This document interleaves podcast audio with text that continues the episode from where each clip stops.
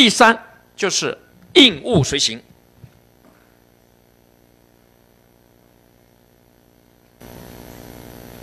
什么叫应物随形？就是说，我的作品，我的画，我要表达的东西有对象的，我不是杜撰的，但是我这个对象不是一定完全一致，我是可以通过各种搬挪移这些方法，我可以把。这个北方的雪，我在南方，我想画雪，我画不到。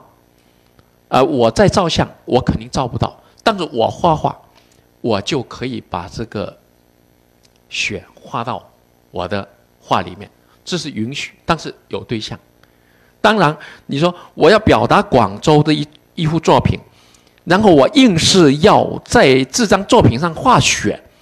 这人家一看，除了你不要说是广州，你要说这是这张画是广州的，但是人心里就特别不舒服。广州几时下过雪？肯定是没有这样的，对不对？但是呢，你说我现在我想表达花城广场，我们现在在花城广场很漂亮，但是我觉得花城广场什么都好，但是缺什么呢？照了相以后一看，哇，全是石屎森林，啊，高楼大厦。但是我们广州叫什么叫花城啊？我们的市花是木棉。那么我在画里面，我为了表达，我可以把我们的这个图书馆周边、博物馆，还有东西塔画进来。画完以后觉得石屎森林很难受，但是我可以把那边珠江边的红棉移到这里来，没有问题。这就是属于应物随形。可以移动，因为我不是照相机，我是画画，怎么美我怎么画。我把江边的木棉移到我这来，表达的是一种美。但是又有具体的东西，哎，这是一看，这座楼很漂亮，一看就是广州新图书馆，啊，在旁边东西台上一看，你不介绍，一看就知道这是。花城广场，哪怕它多了几棵木棉或者是凤凰花，仍然你会觉得它是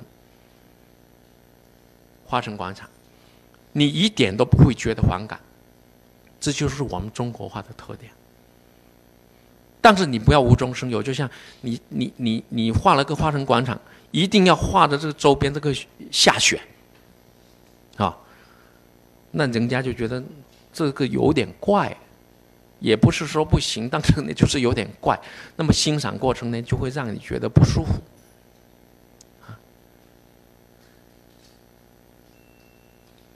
所以呢，啊，我们的作品里面，中国画作品里面是要有对象的。刚才展示展现的那三张呢，是基本是没有对象的。啊，这是六法论的第三法。第四法呢，是叫做随类赋彩。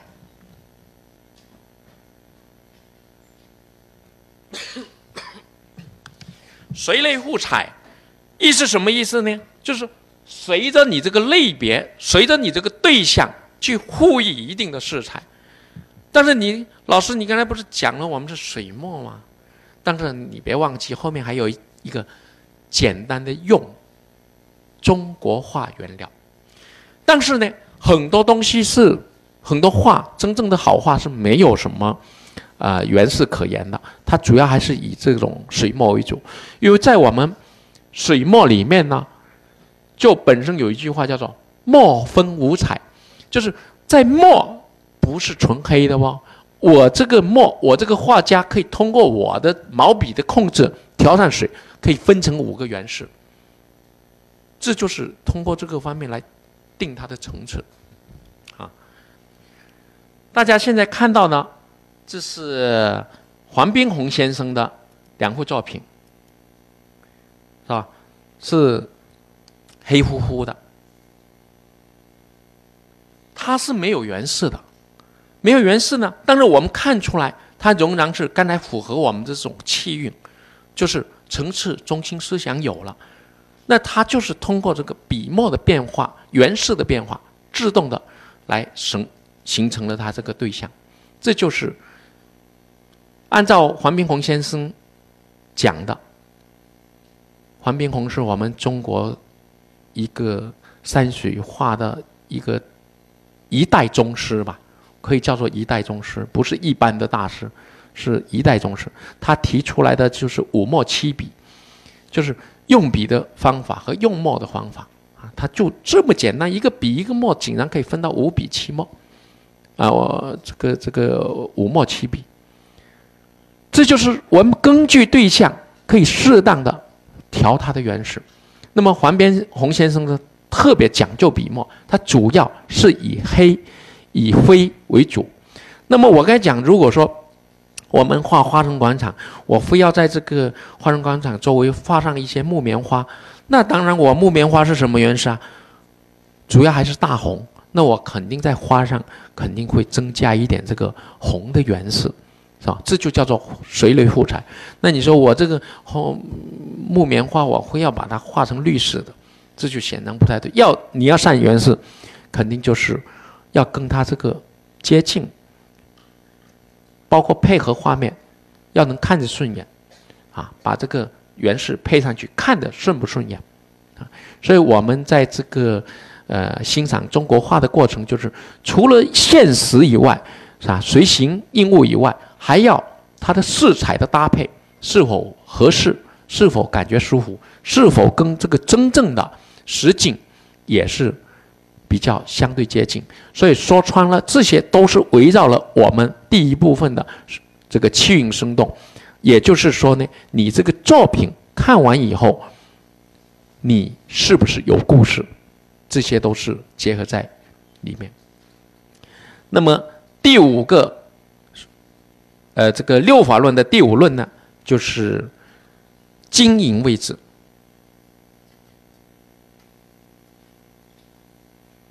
经营位置，什么叫经营位置？经营位置呢，实际上说就是给你看这个画面舒不舒服。我们中国话。基本上是在唐朝，基本上已经是完全，呃，就有一个定式了。发展到宋的时候呢，就很完整。但是呢，在这个宋之前，我们的画面都是比较饱满，啊，所以呢，它的线条啊，它的基础啊，都是很硬朗。所以我们现在学画画呢。大部分都是从宋画开始入手的，就是宋朝的画开始入手。那么到了北宋的末年，我们有一个皇帝叫宋徽宗。宋徽宗应该讲，如果从皇帝上来讲，他绝对是一个什么败家子皇帝。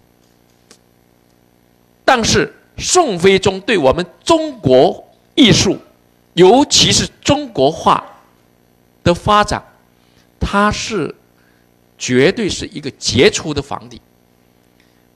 中国画是在这个宋徽宗之后呢，他这个影响是非常大，而且在这个宋代末期以后，这个发展是非常的呃有成就的。它的影响力其实是影响到现在。我为什么要讲这一段呢？就是说呢，这是我们中国画一个很重要的分水岭。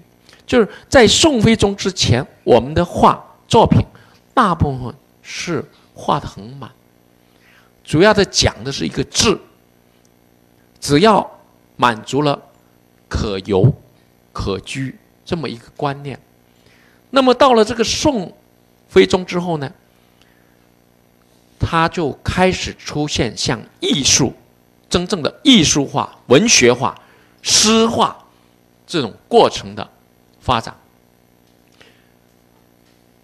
在之前，是画家都是民间的，只有到了宋徽宗之后，他才是真正的是属于由国家来定，哎，来支持、来扶持的这种啊绘画。他成立了国家画院，啊，当时叫宫廷画院。他招聘的画家非常独特，不是让你来画一张画，教一张画是怎么画，他是让你来出一个诗句，让你来创作一幅画。最著名的呢，你比如像当年这个北宋期间。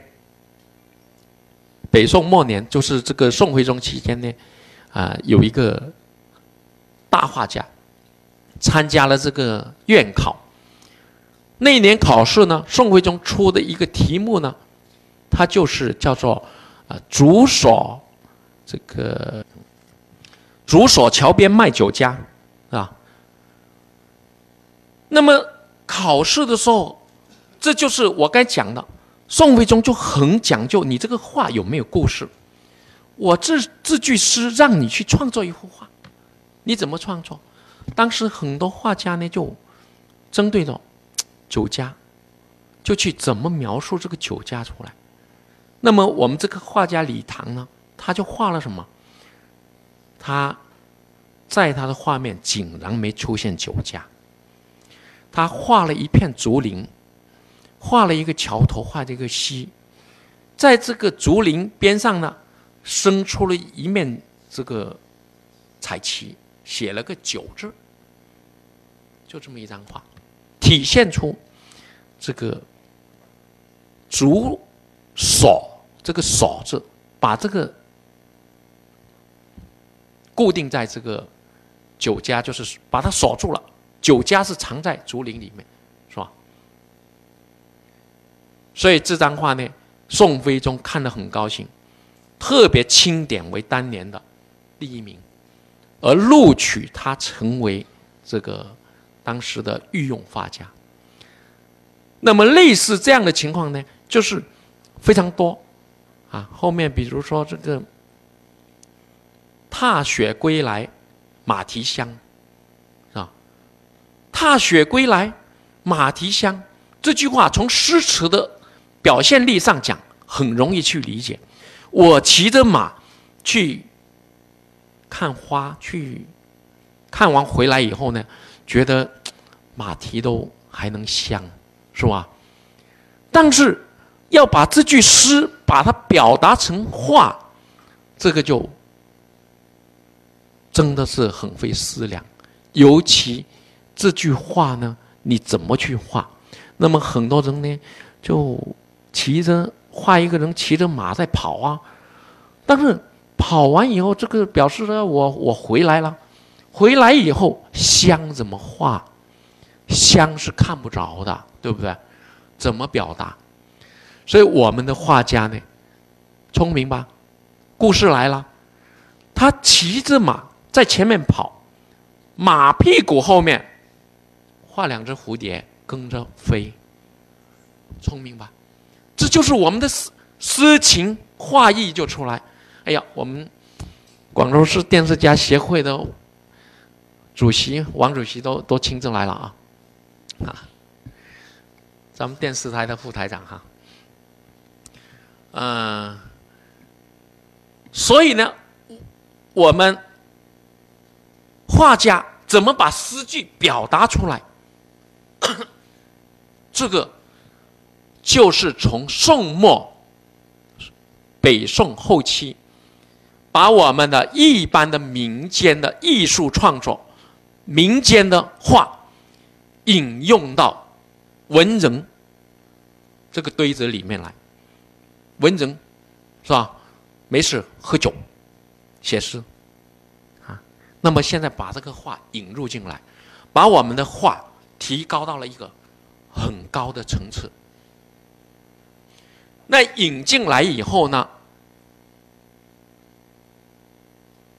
我们的画风变得很厉害。讲到李唐，有一个很有意思的故事。李唐呢，他很幸运，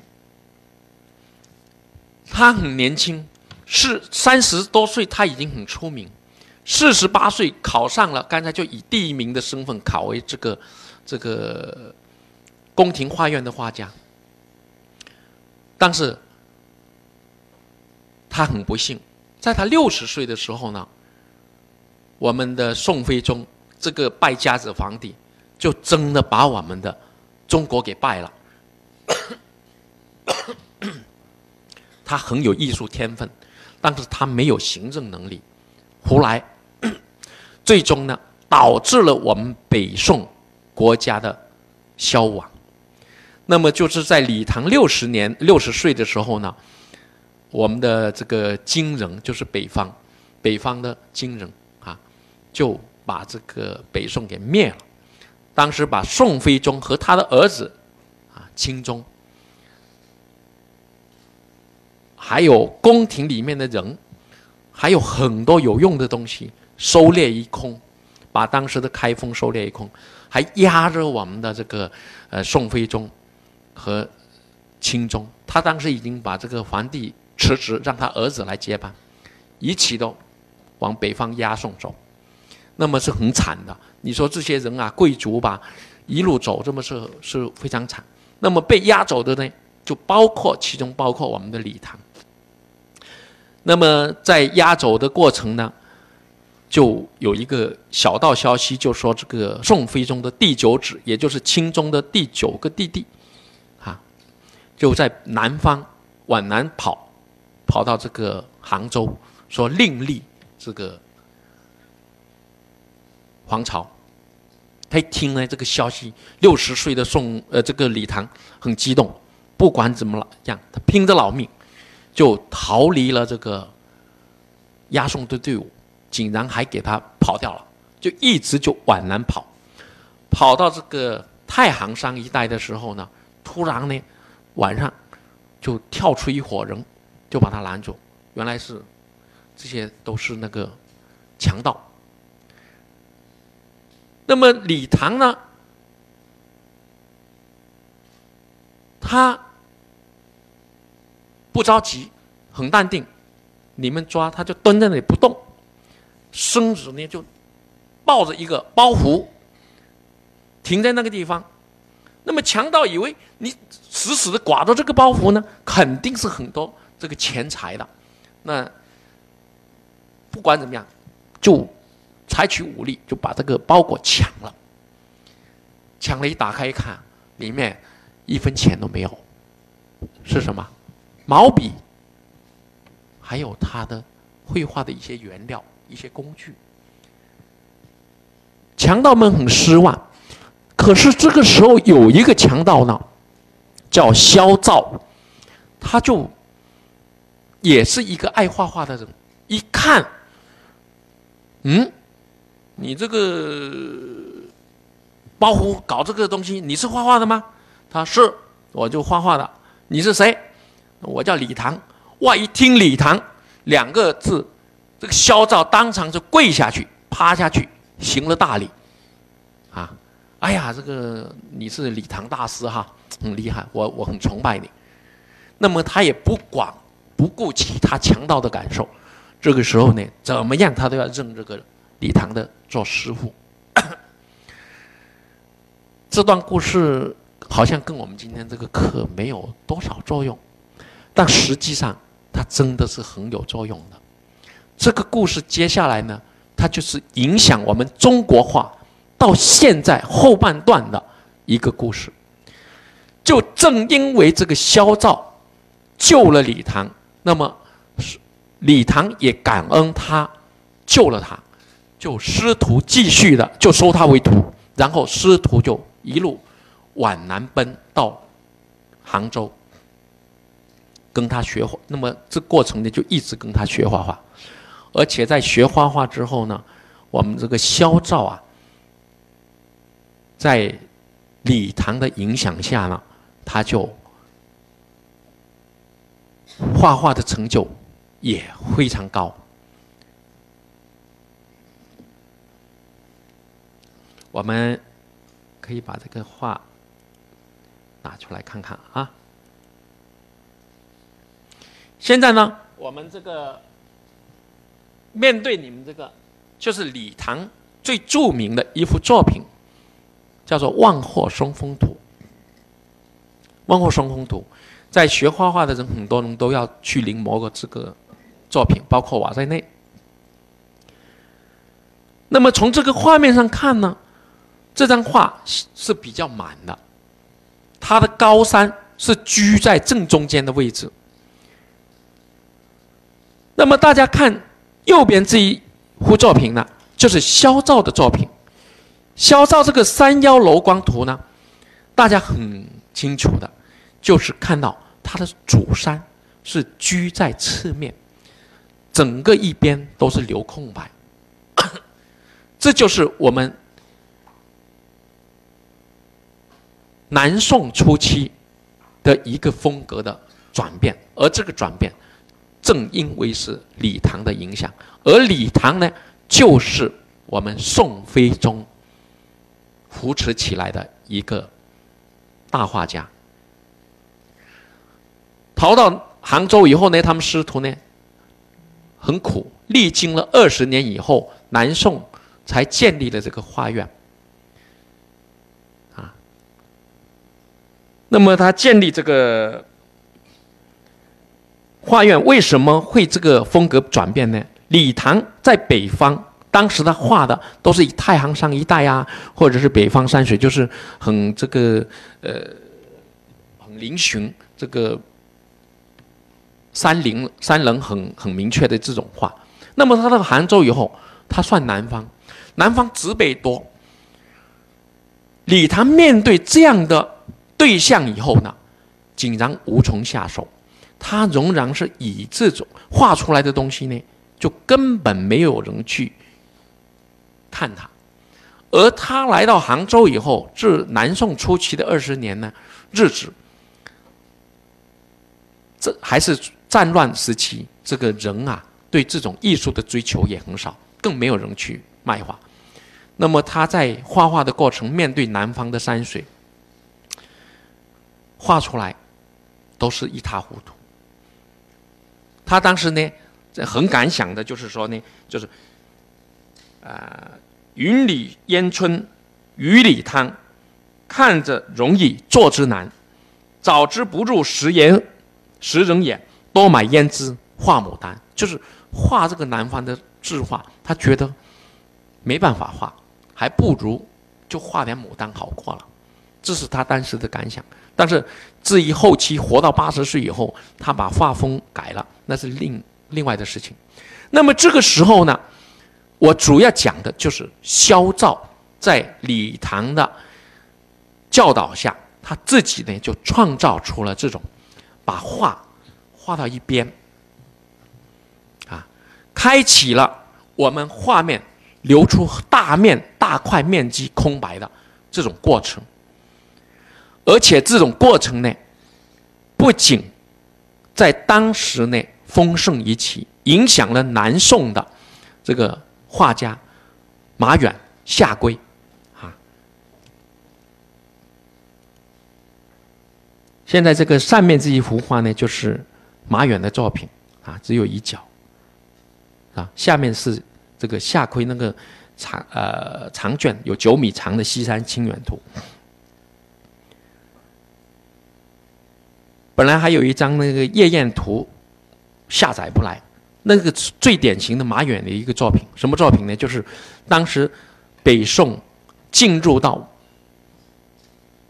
建立稳定以后呢，跟北方在谈判，派出的这个呃宰相去谈判，回来以后庆贺，庆贺以后呢，由于这种讲和跟这个精兵的讲和呢，呃，一个过程呢。还是因为打仗输了以后才讲和，所以这种虽然谈判成功，但是回来庆贺呢，还是感到很萧条。他当时画的那个夜宴图呢，竟然只有画面的下半部三分之一，加上三分之一远上，三分之一空白。这个时候呢，他的画面就很空白，他是很明显的受到消照的影响。但这张画呢，你说把上面三分之一空白全部裁掉，因为很可惜今天这张画下载不到，就不成画，那么就开启了这种留空白的这种先例，而且这种画法一直的影响到今天，这就是我们南宋在呃北。南宋在北宋末期宋徽宗影响下画风的一个重要转变，也就是位置经营、构图经营的一个转变。所以呢，经营位置呢是很重要的。兜了一大圈，原来是要讲经营位置，就是说我们去买画，你不要贪图说这张画画的特别满，不吃亏啊，他按平尺去论价。那你这是画满一点，这占便宜点，但是意境没了，气韵没了，故事没了，这不是好作品。一张好作品是需要啊很好作家的经营。比如我刚才这张南海一号，我后来给它叫做南海一号出狱图，在经营位置的过程，最后就是本末倒置，把最重要的东西虚化，只是一个吊机。把最本来是配成画面的一个大海呢，就画的特别特别细，特别特别的汹涌，每个线条、每个浪花都把它刻画出来，这就是经营位置。所以好的画，位置构图非常重要。啊，这是六法论的第五论。那么最后一论呢，其实主要是针对。我们专业画家叫做传移摹写。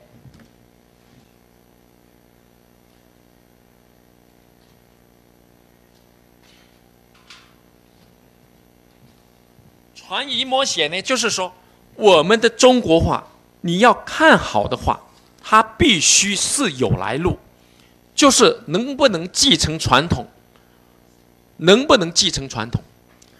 有没有我们宋的味道？有没有我们李唐？有没有我们这个呃萧照？有没有我们马眼夏奎这些作品的味道？还有北宋啊范宽、李成，还有之前的这个董源、巨然这些大画家的味道。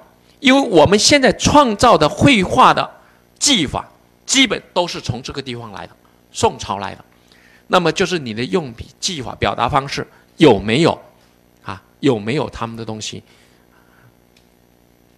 比如说呢，我们现在看这个画，啊，上面这个画，怎么个把这个画画的这种峭表嶙峋，就这个峭壁嶙峋这种感觉，这种。在专业术语叫皴法，那么你的皴法是不是从这是北宋那个地方来的？所以我们的作品，你用笔不是乱涂，你表达方式可以是新的，表达对象可以是新的，但是你的技法是不是从传统中过来？我们清朝呢，有一个画僧，就是一个和尚，叫做石涛。那么石涛呢，他就讲了一句话，叫做“笔墨要随时代”。笔墨随时代呢，我们怎么去理解这句话？我觉得呢，他就是意思就是说，你所表达的对象要随着时代发展，比如。现在我们的高楼大厦，古代没有。那么现在你要怎么把高楼大厦入画？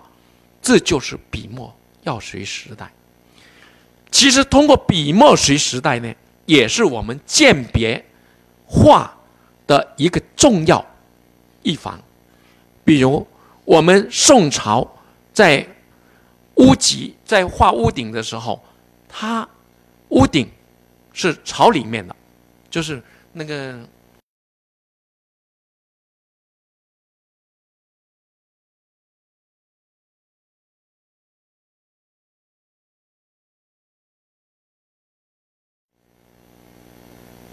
就是屋顶它会这么这么我们的建筑风格是往里面来。那么到了元呢？元清以后呢？它的屋顶往往是这样来，像长两个小角一样的长出去。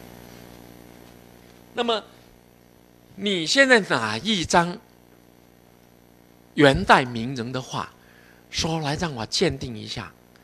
结果第一眼一看，它的屋顶是这么画的。你说这张画是真是假？元朝怎么有可能出现这样的画呢？是吧？他就不会。所以这在在看这些东西呢，一定就是我们鉴别画的一个很重要一方，就是你这画面有没有出现这些错误？这就是笔墨随时代。当然，你说元朝出现画一张画出现这种情况，有时候还可以。但是如果说哪张宋代的画，把这个屋顶朝外面，这就肯定是假的了。因为你还宋朝还根本没有出现这种结构的物质，你怎么可能会在宋朝的画面出现这个问题呢？所以这个。我我觉得这是笔墨随时代一个很重要的一个东西。那么我们画画呢，就是首先你这个画家行和不行，要看你的技法有没有按照传统的来，有没有从古代画来。如果我们作为一般普及型的欣赏，倒不一定。但你如果是喜欢收藏，那你这个就很重要，就必须去学习，而且一定要学习，啊。